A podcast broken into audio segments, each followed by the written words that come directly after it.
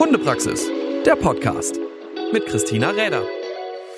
Ja, hallo und schön, dass ihr wieder dabei seid zu einer neuen Folge vom Hundepraxis Podcast. Und wie wir das so gewohnt sind, heute auch wieder mit einem sehr interessanten Interviewgast. Und dieser Interviewgast hat wahrscheinlich viele, viele Stunden schon in ihrem Leben in ziemlicher Kälte verbracht, darauf wartend, dass vielleicht endlich irgendwann der Hund aus dem Training oder der zu trainieren war, endlich sie gefunden hat. Denn die liebe Brigitte Kaiser, die mir heute hier gegenüber sitzt, die ist ja, ich würde mal sagen, sowieso Hunde infiziert, das ist ganz klar, sonst würde sie nicht hier sitzen. Aber sie ist im ganz Besonderen auch im Bereich der Lawinenhundesuche oder des Lawinenhundesports als Ausbilderin tätig, neben dem, dass sie auch eine eigene Hundeschule in der Schweiz betreibt und da in ganz vielen Sparten unterwegs ist.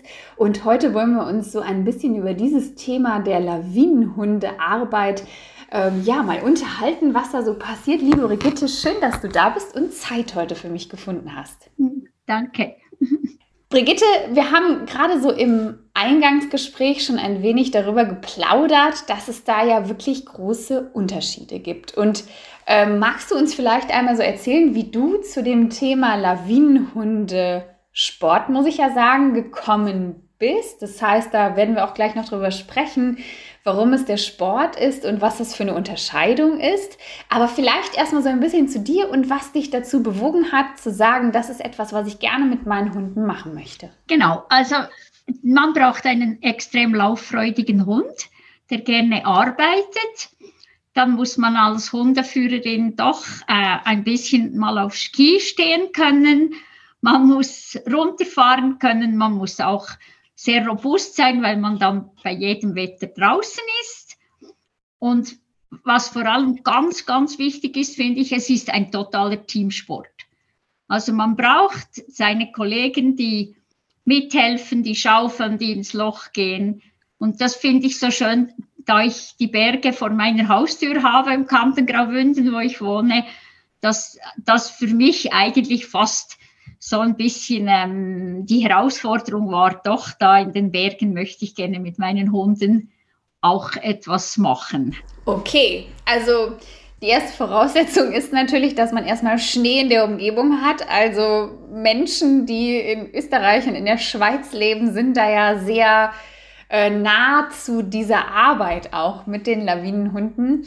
Und im Grunde, es zählt ja auf jeden Fall erstmal mit zu der Rettungshundearbeit. Und wie hast du gestartet? Wo, wo hast du gestartet? Du arbeitest ja auch im Lawinenhunde-Sportbereich mit den Hunden. Ähm, wie kommt man da rein? Muss man sich da irgendwie einer Staffel anschließen? Also da gibt es ja auch ganz viele verschiedene Wege. Wie läuft das bei euch in der Schweiz?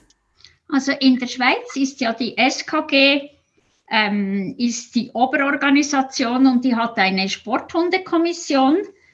Und in, in dieser Kommission werden verschiedene Sportarten angeboten, unter anderem eben der Lawinenhundesport. Und eben für mich war es eigentlich klar, dass ich gerne verschiedene Sportarten ausprobieren möchte. Und da ich schon seit sehr langer Zeit im Rettungshundewesen sporthundemäßig also im Grünen, im Wald tätig bin, habe ich dann gedacht, das muss ich jetzt mal auch auf der Lawine ähm, probieren. Und mir hat es dann da wahnsinnig den Ärmel reingenommen mit meinem ersten Hund, den ich da hatte. Ich hatte auch wirklich gute Kollegen, die mir gesagt haben, wie es geht, mit Tourenski, mit all der Ausrüstung, weil die, die Ausrüstung ist eine Riesenschlacht, die man da immer mitschleppt. Und ähm, ja, von dem her habe ich dann probiert mal und bin schon im zweiten Jahr eigentlich mit meinem damaligen Rüden ähm, Vize-Schweizer Meisterin geworden. Und da habe ich gesagt, doch, da bleibe ich jetzt dabei. Das macht irrsinnig Spaß. Und vor allem, wenn man sieht, wie die Hunde arbeiten, dann geht einem das Herz auf. Und dann nimmt man alles, was Kälte und Wind und Material äh, angeht, nimmt man dann in Kauf.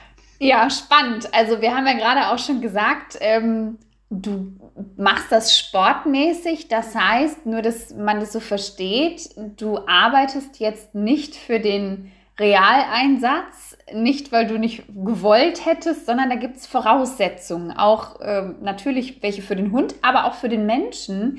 Ähm, wo war der Unterschied, dass du dich dann dafür entschieden hast, zu sagen, ich mache das sportmäßig? Unterscheidet sich das so arg mit dem ja, ähm, Training dafür oder magst du uns da vielleicht so einen kleinen Einblick geben? Ja, klar. Also in der Schweiz gibt es auf der einen Seite die Alpine Rettung Schweiz.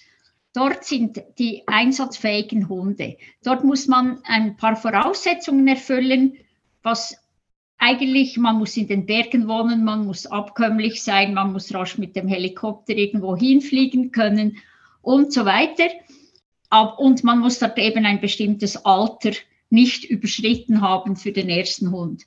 Und ähm, auf der An und dort geht es dann wirklich um den Erst Ernsteinsatz. Es geht eine Lawine runter und dann müssen die, die los mit den Hunden und suchen. Und dort wird nicht Wert gelegt auf systematische Suche, auf ähm, wie, wie, ist, wie zeigt der Hund an und so weiter, sondern es geht einfach wirklich darum, möglichst rasch die Person oder die Personen, die verschütteten Personen anzuzeigen und dann wird geschaufelt. Und diese meistens sind es junge Männer, die dann halt auch einfach die Kraft mitbringen, weil wenn es dann Anzeigen gibt, geht es ja jede Sekunde. Und auf der anderen Seite ist dieser Hundesport, der umfasst einen viel breiteren Bereich. Also es geht eigentlich genau um das Gleiche. Unsere Hunde könnte man auch im Ernsteinsatz auf die Lawine stellen, die wüssten ganz genau, was zu machen ist. Aber bei uns im Hundesport gibt es eben diese Voraussetzungen dann nicht vom Alter und es geht dann auch nicht um den Ernsteinsatz, aber es geht ähm, um, um ein Riesengebiet mit eigentlich zwei Bestandteilen, das heißt Grobsuche und Feinsuche, die der Hund da ähm, absolvieren muss nacheinander und in dem Sinn eine, würde ich mal sagen, fast noch größere Leistung äh, erbringt. Also hat es nichts mit der Leistung oder irgendwas zu tun, sondern wirklich auch mit den Menschen, die dann natürlich an so einer Suche angeschlossen sind. Denn wenn der Hund gelernt hat anzuzeigen, ist ja die Arbeit nicht vorbei, wirklich dann äh, in dem Falle, sondern da gehört es ja auch noch ein bisschen an Muskelkraft und ähm, entsprechenden ja, schnellen Reaktionen der Menschen gegenüber. Also bist du so in die Richtung des Sports gegangen und aber viel anders ist das nicht. Du hast jetzt eben schon gesagt, ähm, dass man extrem viel Ausrüstung mitnimmt und es äh, ganz schön viel zu schleppen ist. Jetzt kenne ich dich ja in Natura und du bist ja wirklich so ein zartes, zart wahrscheinlich nicht, du bist schon sehr robust, aber wirklich ein schmales, zierliches Persönchen. Und wenn du dann da losziehst, ich stelle mir das schon wahnsinnig anstrengend vor. Also mit Ski, mit Hund, mit Ausrüstung, wenn ihr da so unterwegs seid. Ähm, was ist so, wie sieht so ein normales Training aus? Oder wie macht ihr das, wenn ihr mit den Hunden vielleicht einsteigt, lossteigt? Gibt es da so Rituale oder was? Wie darf ich mir so ein Training vorstellen? Also, ja, das, also zuerst mal packt man zu Hause den Rucksack und verflucht sich schon zum ersten Mal, weil man denkt, warum tue ich mir das an, diesen schweren Rucksack da ähm, rumzuschleppen. Man braucht ähm, Matte für die Hunde, man braucht Mäntel für die Hunde, man, man braucht Schaufel, Sondierstange, sicher zwei Paar Handschuhe. Und dann im Training macht man es immer so, dass die Hunde, die baut man ja auf, dass sie ins Loch rein wollen.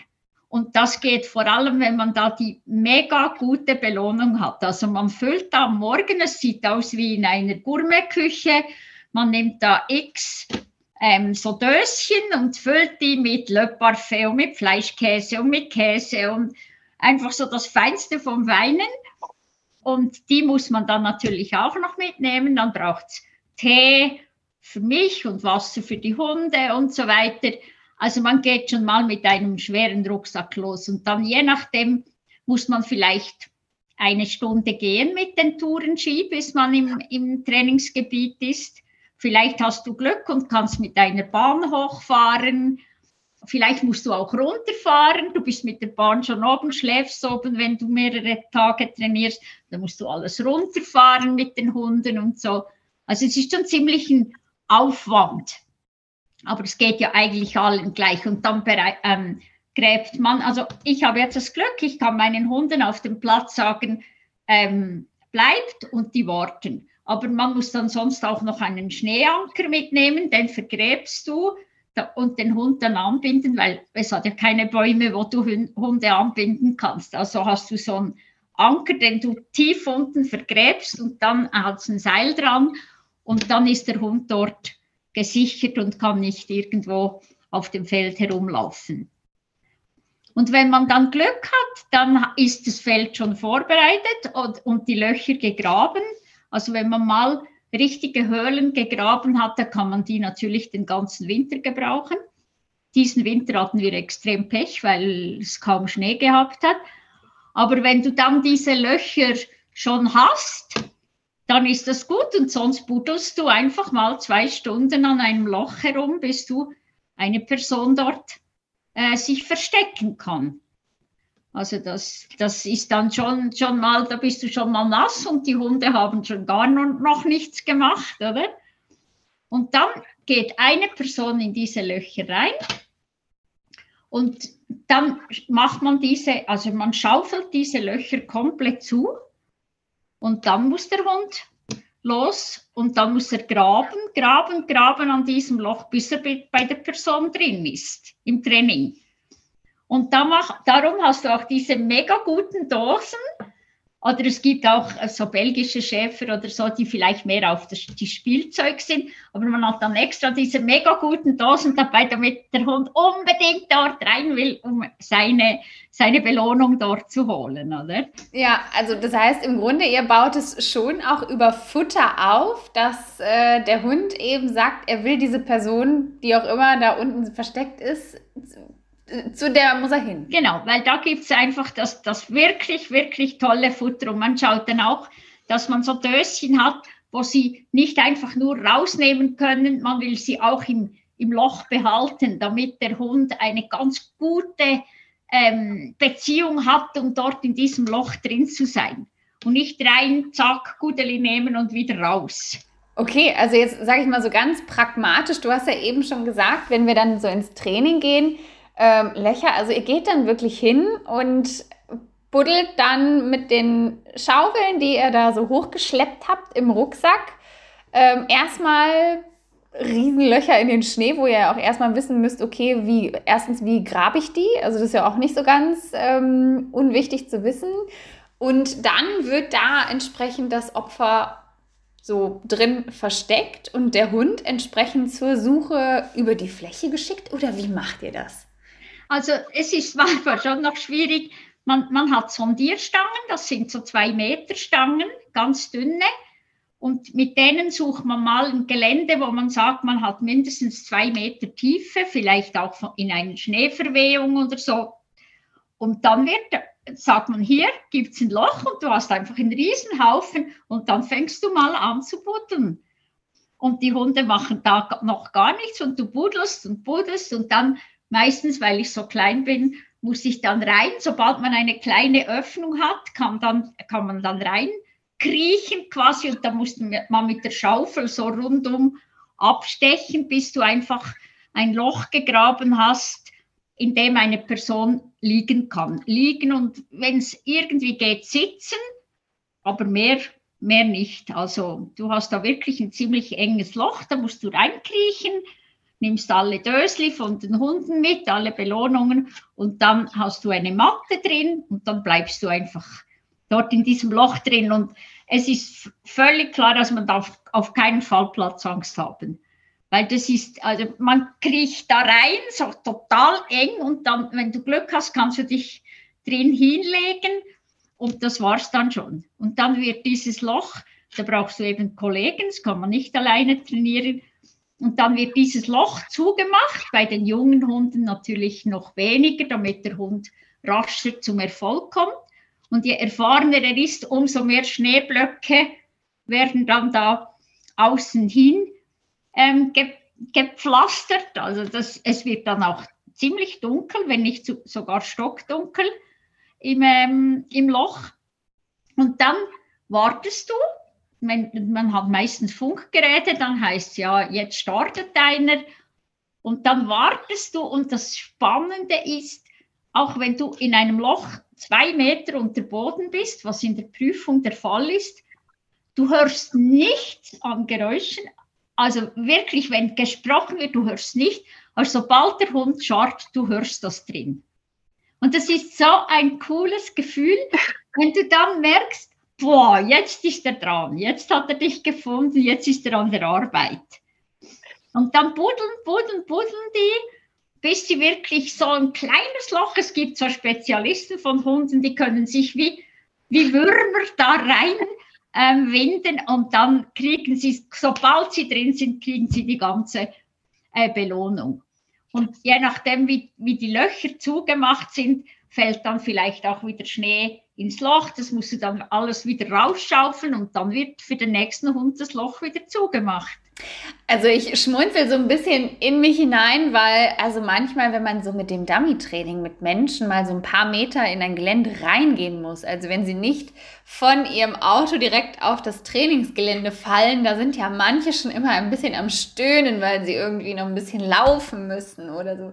Dann denke ich mir gerade, was für eine entspannte Art und Weise zu trainieren wir doch mit unseren Hunden an den Tag legen, wenn ich mir so denke, ähm, dass man erstens diese riesen Klamotten da alle raufschleppt und das ist echt, glaube ich, nichts für Weicheier, sich da in ein Schneeloch einbuddeln zu lassen. Und ähm, ja gut, ich meine, man weiß ja, man wird ja wieder da rausgeholt, ist ja alles schön. Und heute auch so im Zeitalter der äh, Funktechnik und weiß ich nicht was. Also man wird ja da nicht vergessen. Aber ähm, wenn man da so in seinem Schneeloch wartet, was ist so das längste, wie man da unten vielleicht mal so ausharren muss, bis dann der Hund kommt und einen findet?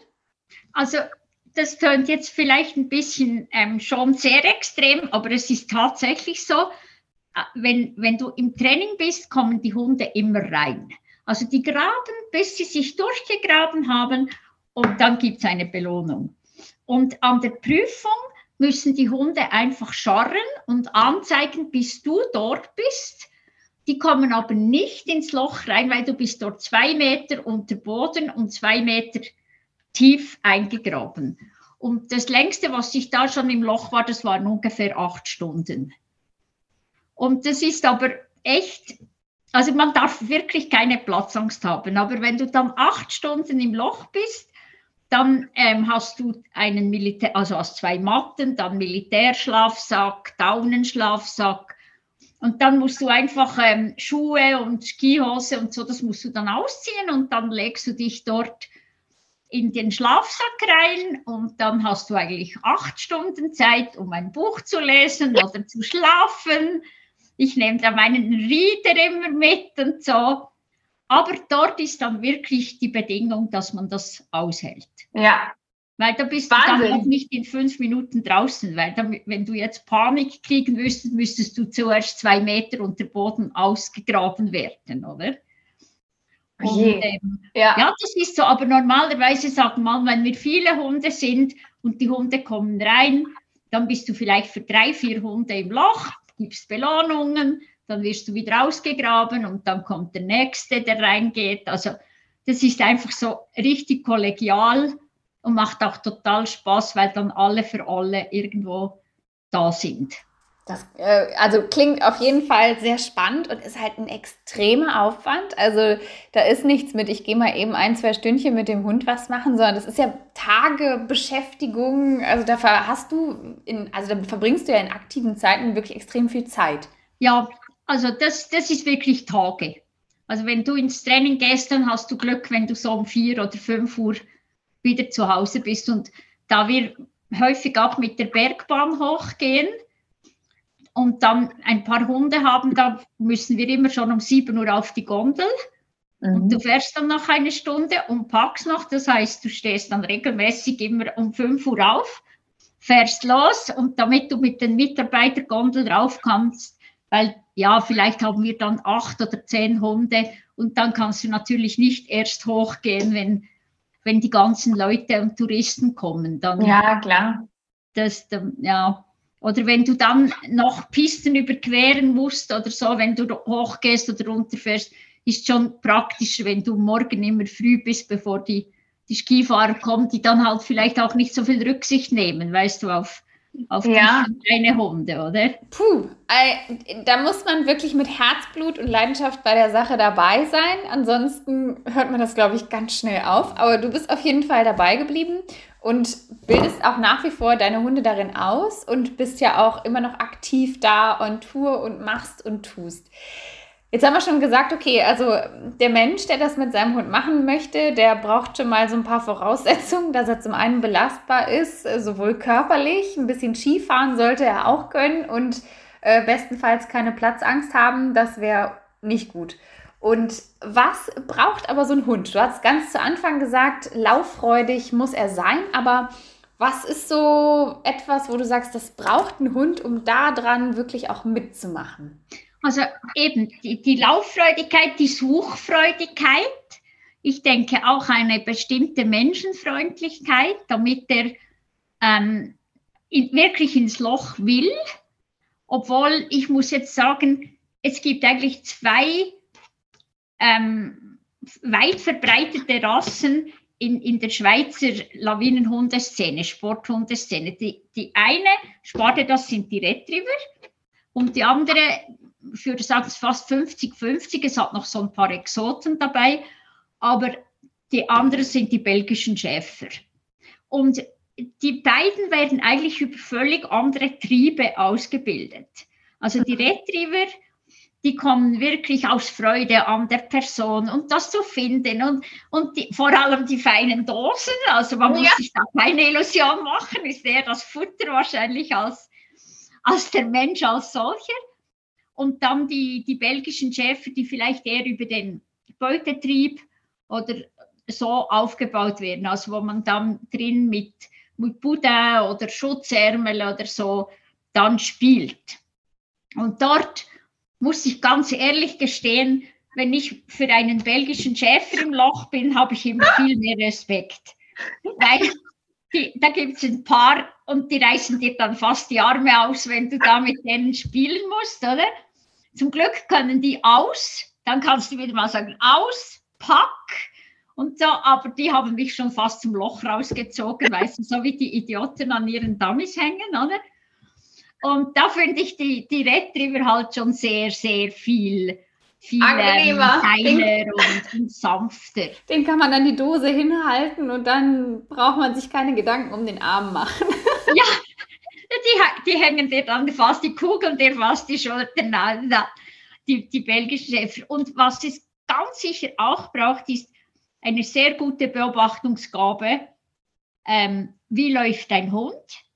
Was, mhm. Wie zeigt, hat er was in der Nase? Muss ich ihn gehen lassen? Muss ich ihn führen? Also es braucht, ich finde, auch ein sehr gutes Vertrauen und eine sehr gute Teamarbeit mit dem Hund. Also du musst ihn führen, aber du musst ihn trotzdem laufen lassen. Also es ist immer so eine Geh, aber jetzt musst du kehren, ah, da könnte was sein. Also man muss auch wirklich das ganze Feld immer im Auge haben, man muss den Wind im Auge haben und dann einfach den, den Hund sehr gut beobachten. Und ich denke, man wächst da total als, als Team zusammen, dass man dass der Hund auch Vertrauen hat, wenn du ihn schickst, dass er jetzt in diese Richtung geht oder in diese Richtung und so. Also ich, ich habe das Gefühl, ich habe meine Hunde noch viel, viel besser kennengelernt, mit, zusammen mit, mit ihnen in dieser Lawinenhundearbeit. Jetzt hast du gerade was Interessantes gesagt. Wenn der Hund noch nicht gefunden hat, wie seid ihr denn dann mit dem einzelnen Hund unterwegs in der Suche? Läuft der frei oder ist der angeleint? Oder wie, wie, wie, wie macht ihr das? Der ist frei, aber der muss sehr gut auf deine Kommandos hören. Also wenn du jetzt, sagen wir mal, ein 9000 Quadratmeter Feld hast und dann mhm. sagt der Richter eine taktische Situation, also er simuliert quasi eine Lawine, die runtergekommen ist und sagt dir, es hat zwei Verschüttete, wir haben das und das gefunden, wie würdest du suchen? Und dann sagst du, ich suche zum Beispiel zuerst den rechten Bereich hoch und dann den linken. Und dann gehst du mit dem Hund los und dann machst du einfach, der Hund muss quasi dir vorausgehen. Also das heißt, wenn du nach, wenn du nach rechts gehst, so du musst ja den Hang hoch, das kannst du ja nicht ganz direkt, läuft er auf die rechte Seite, du drehst dich und meine Hunde, die brauche ich nicht mal zu rufen. Sobald ich mich abdrehe, kommen sie an mir vorbei und gehen wieder auf die andere Seite. Und so arbeitet man sich eigentlich den, den Hang hoch oder das Lawinenfeld hoch. Und dann, wenn er was in der Nase hat, musst du eben den Hund dann auch lesen können und schauen, oh, jetzt hat er was, jetzt muss ich ihn gehen lassen. Und sobald er was hat, fängt er an zu scharren. Das hat er ja gelernt im Training, weil es da ja immer was gibt. Und in der Prüfung musst du einfach möglichst rasch zum Hund. Er scharrt, er muss scharren, bis du da bist. Dann musst du dem Richter eine Anzeige melden. Also ihm sagen, ich habe was gefunden, er bestätigt und dann musst du weitersuchen. Und du hast nur zehn Minuten Zeit, um ein 9000 Quadratmeter Feld abzusuchen. Und dann musst du mit dem Hund, sagen wir mal, jetzt vielleicht noch auf die linke Seite. Und der Hund muss eigentlich immer dir vorausgehen und quasi deine Bewegungen antizipieren. Also das übt man natürlich dann auch im Grünen mit, mit einer gewissen Führigkeit. Und du hast dann nicht eine Pfeife oder irgendwas, wo du den Hund einweisen kannst. Mhm. Der Hund muss sich einfach darauf verlassen, wenn du ihn nach rechts schickst, musst du einfach laufen, laufen, laufen, bis du ihn wieder rufst und dann auf die andere Seite. Also das ist schon sehr team, teammäßig, ohne dass du da überhaupt viele Kommandos brauchst. Also wirklich Zusammenarbeit, Beobachtungsgabe und ähm, ein paar Sachen, die man natürlich dann auch als Hundeführer noch zusätzlich mitbringen muss. Jetzt klingt das alles okay im Sport erstmal gut, wir haben keinen Realeinsatz, aber auch im Sport gibt es doch sicherlich im Training mal Situationen, die ähm, vielleicht auch ein bisschen haarig werden können. Worauf müsst ihr immer Acht geben? Ähm, oder was ist vielleicht auch schon mal, wo man sagt, oh, das äh, kann aber auch echt eine brenzlige Situation werden für die Hunde. Ich weiß nicht, ist es, ist es trotzdem gefährlich, wo ihr da so unterwegs seid? Oder was sind schon mal so Situationen, wo man echt ein bisschen äh, Herzklopfen hatte, wenn der eigene Hund irgendwo vielleicht unterwegs ist? Oder gibt es da auch Situationen? Ja, es, ich würde jetzt sagen, wenn man im Training ist und es hat sehr viel Neuschnee, dann mhm. kann, mhm. ist, muss man schon sehr darauf acht geben, wie es dann, ähm, dass man die Hunde nicht irgendwie in einer Lawinensituation oder so ähm, anbindet oder in eine Lawinensituation reinlaufen lässt. Aber ich würde jetzt sagen, wir, da wir ja das täglich eigentlich im Winter üben und auch viele taktische Situationen uns anschauen, also wir haben auch Theorie, wo wir dann Lawinenabgänge, ähm, also von, von der Kantonspolizei oder so, die ganzen Bilder erhalten von den Lawinenabgängen und dann analysieren wir das auch und schauen, wie ist das passiert, wer hat es ausgelöst, warum ist das passiert und wenn man dann so viel versteht, dann ist es mal, kommt es manchmal schon so ein bisschen in eine, sagen wir mal, nicht gefährlich, aber eine Situation, wo es einem nicht mehr so wohl ist, weil man denkt, hm, wenn jetzt hier der Hang runterkommt, dann, dann wäre das ein Problem. Aber ähm, grundsätzlich sagen wir dann lieber, dann trainieren wir nicht oder anderswo oder so. Aber ähm, ich denke, die ganze Erfahrung, die man da sammelt, die kommt einem auch in, im ganzen Winter dann zugute, wenn man mit den Hunden, mit den Schneeschuhen unterwegs ist oder so, dass man einfach die ganze Situation schon viel besser einschätzen kann. Und daher schauen wir natürlich auch, dass wir jeder Gefahr so weit wie möglich aus dem Weg gehen. Okay, also da lernt man natürlich auch als Mensch das Ganze ein bisschen einzuschätzen und wann, wo macht oder wann macht wo das Training tatsächlich Sinn. Ja, also sehr, sehr spannend, was äh, da so im Training möglich ist und was sind so vielleicht, also die Hundenase, die ist ja wirklich zu vielem fähig. Also wenn man sich so vorstellt, du hast es schon gesagt, in der Prüfung ist man teilweise bis zu zwei Meter tief einge, äh, eingegraben. Hast du auch so Kontakt oder Bezug zu wirklich Realeinsätzen, wo man mitbekommt, okay, da haben die Hunde echt Riesenleistung gebracht, Menschen noch gefunden unter so und so viel Meter. Gibt es da irgendwie so eine Grenze, wo man weiß, ähm, also bis dahin hat es ein Hund schon mal beispielsweise geschafft, unter einer Schneedecke einen Menschen noch zu riechen und wieder dort raus, äh, ja, zu helfen, dass er dort rauskommt? Ah, das beeindruckt mich immer am meisten, muss ich sagen diese zwei oder drei oder äh, im Ernsteinsatz zum Teil fünf Meter unter Boden und diese Hunde und das Verrückte ist ja noch, die rasen zum Teil über die Felder, also vor allem die, die wirklich die sportlichen Labrador, aber die suchen die ganze Zeit und sie haben die Nase nicht so tief, also es ist nicht eine Fährte, weil, sondern sie suchen mit Hornase und rasen da hin und her und wie sie da in diesen zwei, drei, vielleicht bis fünf Meter Tiefe diese, diesen menschlichen Witterung da noch wahrnehmen können. Also das beeindruckt mich jedes Mal wieder unglaublich. Und ähm, ja, das ist ja letztlich auch das Fantastische an dieser, an dieser Lawinenarbeit, auch im Ernsteinsatz, dass da effektiv noch Menschen gerettet werden können. Aber ja, es ist unglaublich beeindruckend. Also ich muss sagen, ich bin jedes und darum mache ich es auch, weil die Hunde so Spaß dran haben.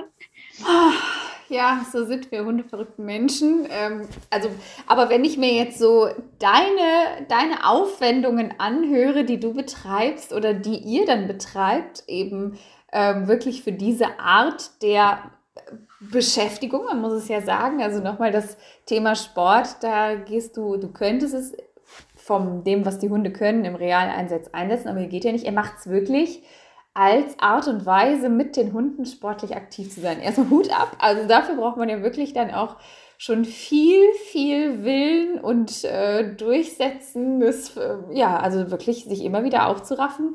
Aber ähm, ja, wenn man da so begeistert von ist und mit so viel Leidenschaft und natürlich auch die Hunde hat, die mit so viel Begeisterung und Leidenschaft dann das Ganze eben auch betreiben, ähm, sehr, sehr schön. Und das ist ja auch so eine Geschichte, wo es eben auch natürlich in vielen anderen Trainingsbereichen darum geht, um diese Zusammenarbeit und um das äh, ja, Erleben mit dem Hund gemeinsam. Ich finde es sehr, sehr spannend, was ihr da macht. Ich wohne jetzt leider nicht am Berg, also äh, von daher gehört es ähm, nicht zu den passenden Sportarten, aber es war auf jeden Fall sehr interessant, hier zuzuhören. Und Liebe Brigitte, ich danke dir und ich glaube, wer in der Nähe der Berge wohnt und das vielleicht hört, ähm, da gibt es mit Sicherheit auch immer die Möglichkeit, sich in irgendeiner Form anzuschließen, wenn man denn denkt, man äh, erfüllt die Voraussetzungen sowohl menschlich als auch vielleicht mit dem Hund oder man bekommt einen Hund, der diese Voraussetzungen erfüllen könnte. Und vielleicht noch so ein Wort dazu. Ähm, Wann startet ihr mit Hunden? Also du, wenn du einen Welpen bekommst, wann geht's los, so in die Richtung zu trainieren? Man kann natürlich sehr viel Basisarbeiten machen mit, mit schon ganz kleinen Hunden, so ein bisschen Führigkeiten, mal ein paar Spiele rauslegen. Aber die Lavi auf der Lawine, die Arbeit, die ist eigentlich für die Hunde schon sehr streng. Also vor allem, wenn es noch ähm, keine Radtragspuren hat, wenn man noch durch den Tiefschnee runterfahren muss oder wenn die Anzeigen des Scharren, das ist natürlich auch sehr anstrengend. Also ich würde auf jeden Fall nie vor einem Jahr anfangen. Also einfach, wenn die Gelenke dann wirklich ähm, geschlossen sind und der Hund eine gewisse Robustheit und so ähm, erreicht hat. Aber dann denke ich, kann man schon loslassen. Und das Interessante ist, ich denke, das macht dann letztlich auch den Unterschied zur Spitze in der Schweiz aus, dass man halt auch im Sommer viel, viel trainieren kann. Also mit Sachen rauslegen, mit Führigkeit, die der Hund ähm, Spielsachen, die der Hund holt und wo er lernt, sich an dir zu orientieren und so. Aber ähm, ich denke, da so ein bisschen den Hund wirklich wachsen zu lassen, körperlich und geistig, ist ganz wichtig. Und da muss man halt auch ganz klar sagen, irgendwann so mit acht, neun Jahren wird es dann wahrscheinlich für den Hund auch zu streng. Also wenn er gesund ist, kein Problem und so, aber es ist wirklich wahnsinnig anstrengend. Und selber wird man ja auch älter, also irgendwann kommt dann vielleicht auch der Punkt, wo man sagt, ja, das war's jetzt. Aber jetzt sind wir immer noch mit ganz viel Enthusiasmus dabei. Das ist schön. Und das war sehr spannend, mit dir darüber zu plaudern, liebe Brigitte. Ich danke dir sehr für deine Zeit und äh, ein sehr, sehr spannendes Thema, mal sich dahin hineinzudenken. Und ich glaube, wenn jetzt nochmal jemand jammert, dass er mal zehn Minuten zum Gelände gehen muss, dann äh, werde ich das mal mit den zwei Metern Tiefschnee äh, erwähnen, wo man sich drunter eingräbt in acht Stunden, also sich nicht so anstellen braucht. Vielen, vielen Dank, Brigitte, für deine Zeit und dass du uns hier so ein bisschen daraus erzählt hast. Sehr, sehr spannend und ja, was unsere Hunde alles so können, finde ich immer wieder faszinierend und ganz, ganz lieben Dank dafür. Ja, sehr, sehr gern geschehen. Hundepraxis, der Podcast mit Christina Räder.